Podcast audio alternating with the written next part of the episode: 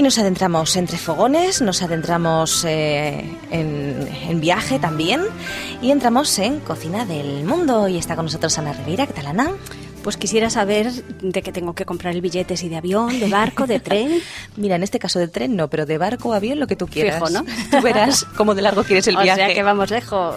¿Y Antonio, qué tal? ¿Qué tal? Bien, bien. Aquí entre maletas. Aquí entre maletas, muy bien, ¿eh? os veo preparados. siempre. pues nos vamos a ir hasta Canadá. ¿eh? En este bien. caso, vamos a visitar eh, Canadá, que es una monarquía parlamentaria eh, en América, ubicada, pues como sabéis, al extremo norte de América del Norte. Y bueno, se extiende desde el Océano Atlántico al este, el Océano Pacífico al oeste y hacia el norte, hacia el Océano Ártico. ¿eh? Hay unas auroras boreales impresionantes. Tres océanos lo bañan. Sí, sí, comparte frontera con los Estados Unidos, eh, de América al sur y al noreste con su territorio de Alaska. ¿eh? Tenemos un poquito de música típica de allí que nos ha conseguido Antonio. Bueno, la Qué música alegre, es, ¿no? es muy variada, sí, porque tiene mucha influencia eh, inglesa. Sí, ¿verdad? Suena celta y sobre todo, eh, evidentemente, está muy unido con Groenlandia, los países nórdicos.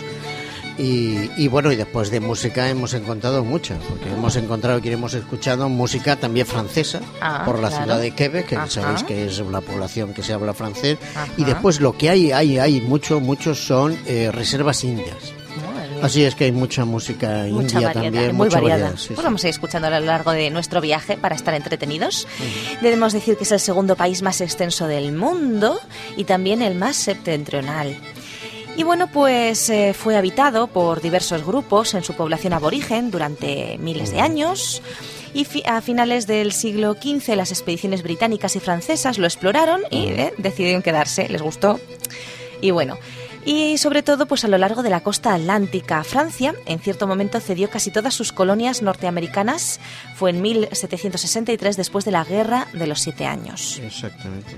Pero bueno, como dice mm, Antonio, pues han quedado reminiscencias como Quebec y en algunas zonas, pues eh, la verdad es que los idiomas eh, que se hablan allí son francés e inglés y los dos son obligatorios. ¿eh? Y bueno, pues, eh, ¿qué más cosas podemos decir? Que mm, tiene mm, 10 provincias, tres territorios, la Federación Canadiense, que está gobernada como una democracia parlamentaria y una monarquía constitucional, con la reina Isabel II como jefe de Estado. Exactamente, porque el- eh, Canadá pertenece a la Commonwealth. Ahí está. Y por ahí lo está. tanto la reina Isabel II, igual que Australia y otros países africanos y asiáticos, tienen un reconocimiento especial hacia la reina. No reina en Canadá, lógicamente, pero es un cargo honorífico. Así es, así es. Y entonces, bueno, pues podemos decir también que Canadá es una nación industrial, eh, tecnológicamente pionera, es muy avanzada, eh, autosuficiente en energía gracias a sus relativamente extensos depósitos de combustible fósil, también a la energía nuclear y a la energía hidroeléctrica. Tiene una economía bastante diversificada, tiene muchos yacimientos, recursos naturales, mucho comercio, sobre todo con Estados Unidos. Es miembro pues de un montón de cosas, entre ellas las Naciones Unidas, la OEA, el G8, el G20, la OTAN, en fin. Y es considerado mundialmente uno de los países con mejor calidad de vida. Sí, ¿eh? la verdad es que sí. Si no, fijaros en las noticias. Ajá. Que poco se habla de Canadá. Os lo Sí, digo porque las noticias normalmente suelen ser de, accidentes, de asesinatos. y tal. Canadá, Tranquilo, poca, poca, tranquilo. pocas veces. o sea, la verdad es que es una maravilla como país. La verdad, os invito a que vayáis, si podéis, porque A ver, a vale ver, la pena. vamos a hacer un viaje. Y bueno, la- el nombre de Canadá, que siempre me gusta pues ver un poquito por curiosidad, pues proviene de la raíz iroquesa katana, kanata, perdón, la katana es otra cosa, que significa poblado, asentamiento o conjunto de cabañas. Y se refería inicialmente a Stadaconé, un asentamiento en el sitio de la ciudad eh, actual de Quebec. El explorador Jacques Cartier utilizó la palabra Canadá para referirse no solo a esa aldea en particular, sino también a todo el área bajo el mandato de esta, Stadaconé para eh, 1545. Y en, eh, eh, por esa época los mapas y libros europeos ya habían comenzado a referirse a toda la región como Canadá. Así que de un sitio pequeñito pues se utilizó para todo. Y bueno, aquí música, esta es música india, ¿no? sí, música, india que tiene que ver, ya os comentaba. Que no hindú. Tuve, no, que no hindú, claro. Tuve la suerte de pisar algunas eh, reservas indias allá en la, la zona norte de, de Ottawa y la verdad es que es muy interesante. Hombre, aquello es más preparado para el turismo que, pero, pero bueno, ves a indios, autóctonos, sobre todo gente mayor, gente mayor. Y, Deben de tener unos rasgos, ¿no? Muy marcados. Ves la gente muy, muy arrugada. Pensar que es una tierra donde hace mucho frío, donde el clima es bastante extremo y estamos hablando del sur de Canadá. Pues te vas un poco más al centro norte, donde también hay muchas reservas la verdad es que... En el norte supongo que tendremos los esquimales, ¿no? Exactamente, también. Bueno, sí, hay, hay tribus indias, eh, hombre, los esquimales yo entiendo que están más en la zona de Groenlandia, pero hay, hay gente que vive en esas zonas y con las mismas características que los esquimales. Aquí pone que tenemos esquimales, metis, eh, indios y esquimos. Exactamente, son indios que, que tienen, eh, bueno, cuando hablamos de esquimal no sé exactamente si es una raza, ¿no? Pero son gente que vive en las zonas muy frías, ¿no? En las zonas heladas. Y en el norte de Canadá hay muchísimas zonas. Bueno, tiene una flora y una fauna, como podéis suponer, impresionante. Impresionante. ¿Eh? Tiene de todo. Ahí están los grandes bosques de los secuoyas también, Norte, de, norte de Estados Unidos y en Canadá, lógicamente. Tiene mucho pino, mucho cedro, mucho arce y hoy vamos a hacer una receta con savia de arce. ¿eh? Exactamente. Vais a ver, vamos a hacer un postre muy rico. Y bueno, pues eh, tiene tundras, tiene focas, osos polares, tiene musgos, líquenes, castores, porcoespines, topos, en fin, tiene un poco de todo, antílopes, renos, alces, en fin, muy variopinto.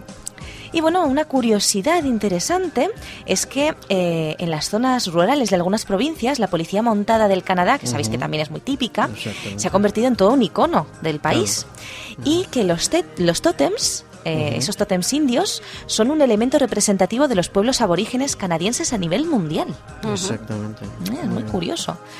Y bueno, pues eh, históricamente la cultura canadiense ha sido influenciada por las tradiciones y las costumbres de las culturas inglesa, francesa e indígena. Así que hay muchas palabras que tienen que ver pues con su vida cotidiana que vienen pues de esas del inglés, del francés y del indígena. También los nombres de, de, ciudades, de ríos, son unos nombres súper complicados, ¿eh?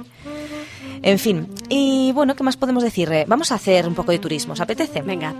Rápidamente nos vamos a ir a los lugares eh, de más interés en Canadá según el número de visitas por año. ¿eh? No es que nosotros digamos que son bonitos, sino que son los más visitados. Está Le Vieux, Quebec, que es el casco antiguo de Quebec, que bueno, pues es muy bonito, tiene una ciudad amurallada, está rodeada por restos de muros de los regímenes franceses y británicos del siglo XVII al XIX y tiene muchas tiendas, restaurantes y unas estrechas y sinuosas calles que le hacen muy, pintoresco. Y muy afrancesado, ¿eh? La verdad es que cuando caminas por ahí, y de lo más bonito es en el puerto ver el cambio de guardia, también francesa, que tiran unos fogonazos con los escopeta, con las escopetas. ¿Y, ¿Y que hacen su desfile también? Eh, sí, sí, hacen, sí, sí, igual que nos podemos imaginar los ingleses en Londres y tal, ellos hacen lo mismo en francés, el cambio de guardia. Y está muy bien, sí, sí. Y además es, curioso, ¿no? Porque cuando uno va a visitar aquello, casi todos en inglés, ¿no? Pero cuando llegas a Quebec, que es en francés, que es una lengua, bueno, que yo personalmente domino más, pues como que te sentías más en casa y te sentías muy raro, ¿no? Muy raro. Pero bueno, es También podemos ir a visitar Wonderland, ¿eh? El país maravilloso, la tierra maravillosa, en Maple, en Ontario. Este parque temático es famoso por sus montañas rusas. Tiene la montaña rusa de madera más larga del país. Pues yo no iré nunca allí. No, yo tampoco me he subido, ¿eh? Estuvimos allá, pero no. Curioso, curioso. Y luego hay un parque nacional llamado Banff, en Alberta, que es el primer parque de Canadá y el más visitado. Es una joya que incluye múltiples atracciones de montaña, desde glaciares a prados. Tiene dos ciudades dentro del parque, Lake Louise y Banff. Son eh, dos ciudades que ofrecen museos, galerías, muchas formas de cultura, mucha naturaleza y varias estaciones de esquí. O sea, que estoy hablando de algo. claro, España es chiquito y todo lo tenemos como muy. Allí es todo como muy grande, ¿no? en un parque nacional tienen ciudades, pistas de esquí y lo que, haga falta. Que te pierdes, vamos. Sí, sí, es curioso. De Forks, en Winnipeg, tenemos también este parque que está situado en la confluencia de los ríos Assiniboine y Red. Se trata de un lugar de asentamiento de aborígenes, ¿eh? y eh, bueno, hacían mucho comercio de pieles, es una central de ferrocarriles Y bueno, ahí está el parque más grande de Canadá de skateboarding, así que los jóvenes a los que les guste el skate, pues ya saben que tienen ahí el parque más grande de todo Canadá. Y tiene muchos paseos, muchas plazas. También el Exhibition Place podemos visitar en Toronto, que es un parque urbano muy grande, eh, que se encuentra a orillas del lago Ontario, cerca del centro de Toronto, y, es- y tiene muchísimos espectáculos. muy ¿También lo has visitado, Antonio? Sí, sí, en Toronto he estado. Toda esa zona, Toronto, Quebec, Ottawa. Ajá. Espectáculos en la calle, ¿quieres decir este? Sí, sí, espectáculos en la calle. Sí. Evidentemente yo los días que estuve no, no visité todas las actividades que hacen a lo largo del año, pues yo estuve 15 días por la zona, pero lo, es una zona muy muy bonita, muy bonita, en la cual no me importaría perderme. Está muy bien, porque Ya sabemos dónde encontrarte. Una ciudad muy limpia, muy limpia, pero extremadamente limpia. ¿no? Y luego más cosas. Tenemos eh, Biosport, el puerto antiguo de Montreal, que es una recreación de ribera y centro cultural. Eh, que no debe confundirse con el vecino puerto de Montreal, donde se lleva a cabo la actividad comercial marítima. Este viejo puerto es una, un amplio espacio de jardines frente al río San Lawrence. Y en el verano se anima con danza y con circos, así que habría que visitarlo. En los meses de invierno alberga el Festival de las Luces. Luego tenemos en Vancouver el Parque Stanley, que es un oasis dentro de los límites de la ciudad, un lugar muy bonito con muchos árboles, cedros, rododendros, jardines, en fin, muchas cosas. También la isla Granville en Vancouver, que es un centro de aserrío y matadero que se transformó en los años 70 y hay un montón de teatros, tiendas, restaurantes, estudios de artistas y tiene como atractivo especial el Granville Island Public Market, que es un mercado cubierto con frutos de la tierra y del mar. Y vamos llegando a los primeros puestos, las cosas más importantes. En Toronto, el Harbour Front Center, que es una zona en la costa de Toronto que incluye tiendas, restaurantes, espacios verdes, una pista de hielo de patinaje, grandes buques que están atracados allí que permiten giras a bordo. Y por supuesto, las cataratas del Niágara en Ontario, ¿eh? que no sé si las fuiste a ver también. Sí, eso sí. Antonio, las cataratas del También, Niágara. ujú. Impresionantes. Y bueno, como se nos acaba el tiempo de viaje, simplemente vamos a ir a comer porque hay hambre y vamos a ver un poquito la gastronomía, ¿eh? que no se puede hablar de una cocina propia que abarque todo el país, es cierto, porque cada región, como es tan grande, pues tiene su propia tradición gastronómica particular. Pero bueno, tiene unos productos eh, muy buenos y les saben dar ese toque personal. Eh, hay unas eh, ciudades muy grandes, por tanto tienen muchos tipos de comida internacional, pero a nosotros nos interesa la de allí. Y podemos decir que tienen eh, muchos tipos de verdura, muchos tipos de, de- de carnes, de embutidos, de quesos, muchas cosas. Y tienen dulces eh, muy típicos, eh, como por ejemplo el, el jarabe de arce, al que hacíamos referencia ar- antes, Sí. que es pues especialmente típico de Canadá.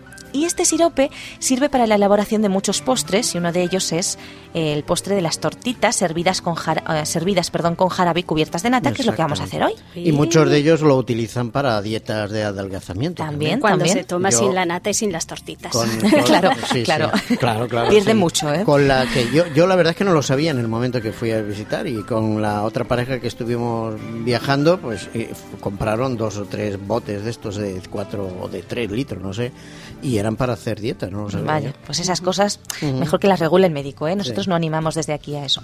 Pero bueno, la región eh, francesa de Canadá tiene dulces tradicionales como por ejemplo la tarta de azúcar o el pudding à tourmeur, que es una tarta con base de caramelo. Nosotros, como decíamos, vamos a hacer las crepes con sirope de arce y nata, así que Muy vamos a tomar nota de los ingredientes: 125 gramos de harina, una pizca de sal, un huevo y una yema de huevo, 300 mililitros de leche, 10 mililitros de mantequilla derretida, sirope de arce o si no tenemos pues miel, nata montada para decorar. Y bueno, con estos ingredientes, que si algún amigo no le ha dado tiempo a tomar nota, pues puede mirar en radio la carta de radioadventista.com, ya saben.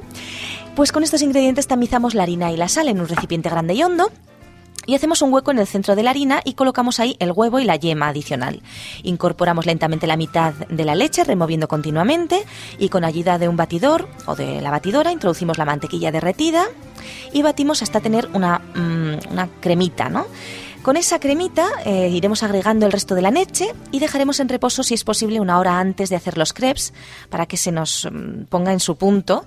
Y entonces, eh, pues pondremos un poquito de mantequilla en la sartén antiadherente y cocinaremos los crepes, que nos queden muy lisitos. ¿eh? Ya sabéis que hay que empezar a vertir por el centro y luego empezar a hacer así con la mano, movimientos circulares para que se extienda y nos quede el crepe. Y luego dar la vuelta con una cucharita de madera, una espatulita de madera, pues damos la vuelta. Bueno, una vez que tenemos los crepes, que lo mejor es hacerlos para esta receta en una sartencita lo más pequeña posible de estas de huevo frito y poner las tortitas una sobre otra, que queda muy bonito. Y en medio un poquito de miel. Y al final decoramos con la nata, o miel, o en este caso sirope de arce, pero reconozco que aquí en España no, es, no hay mucha costumbre, ¿no?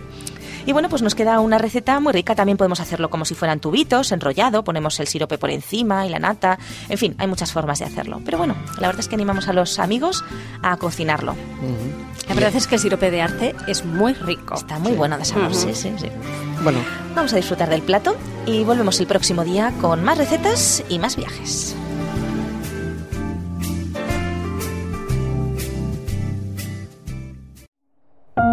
Producido por hopmedia.es